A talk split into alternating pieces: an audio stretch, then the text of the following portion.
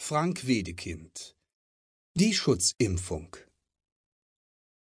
Wenn ich euch, ihr lieben Freunde, diese Geschichte erzähle, so tue ich es keinesfalls, um euch ein neues Beispiel von der Durchtriebenheit des Weibes oder von der Dummheit der Männer zu geben. Ich erzähle sie euch vielmehr, weil sie gewisse psychologische Kuriositäten enthält, die euch und jedermann interessieren werden und aus denen der Mensch, wenn er sich ihrer bewusst ist, großen Vorteil im Leben zu ziehen vermag. Vor allem aber möchte ich von vornherein den Vorwurf zurückweisen, als wollte ich mich meiner Übeltaten aus vergangenen Zeiten rühmen, jenes Leichtsinnes, den ich heute aus tiefster Seele bereue und zu dessen Betätigung mir jetzt, da meine Haare grau und meine Knie schlottrig geworden sind, weder Lust noch Fähigkeit mehr geblieben sind. Du hast nichts zu befürchten, mein lieber süßer Junge, sagte Fanny eines schönen Abends zu mir, als ihr Mann eben nach Hause gekommen war. Denn die Ehemänner sind im Großen und Ganzen nur so lange eifersüchtig, als sie keinen Grund dazu haben. Von dem Augenblicke an, wo ihnen wirklich Grund zur Eifersucht gegeben ist, sind sie wie mit unheilbarer Blindheit geschlagen. Ich traue dem Ausdruck seines Gesichtes nicht, entgegnete ich kleinlaut. Mir scheint, er muss schon etwas gemerkt haben. Diesen Ausdruck missverstehst du, mein lieber Junge, sagte sie.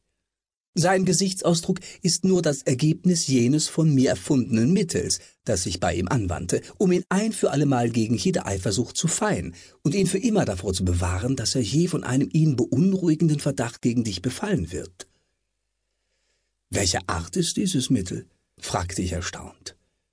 Es ist eine Art von Schutzimpfung. An demselben Tage, als ich mich entschloss, dich zu meinem Geliebten zu nehmen, sagte ich ihm auch schon ganz offen ins Gesicht, dass ich dich liebe.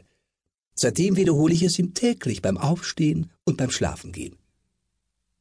Du hast allen Grund, sage ich, eifersüchtig auf den lieben Jungen zu sein. Ich habe ihn wirklich von Herzen gern, und weder dein noch mein Verdienst ist es, wenn ich mich nicht gegen meine Pflichten versündige, sondern es liegt nur an ihm selber, dass ich dir so unerschütterlich treu bleibe.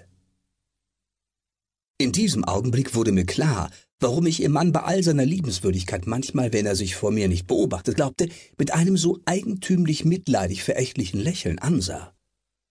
Und glaubst du wirklich, dass dieses Mittel seine Wirksamkeit auf die Dauer behält? fragte ich befangen. Es ist unfehlbar, entgegnete sie mit der Zuversicht eines Astronomen.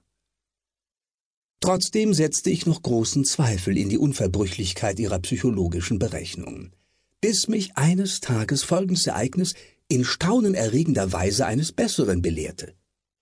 Ich bewohnte damals inmitten der Stadt in einer engen Gasse ein kleines möbliertes Zimmer im vierten Stock eines hohen Mietshauses und hatte die Gewohnheit, bis in den hellen Tag hineinzuschlafen.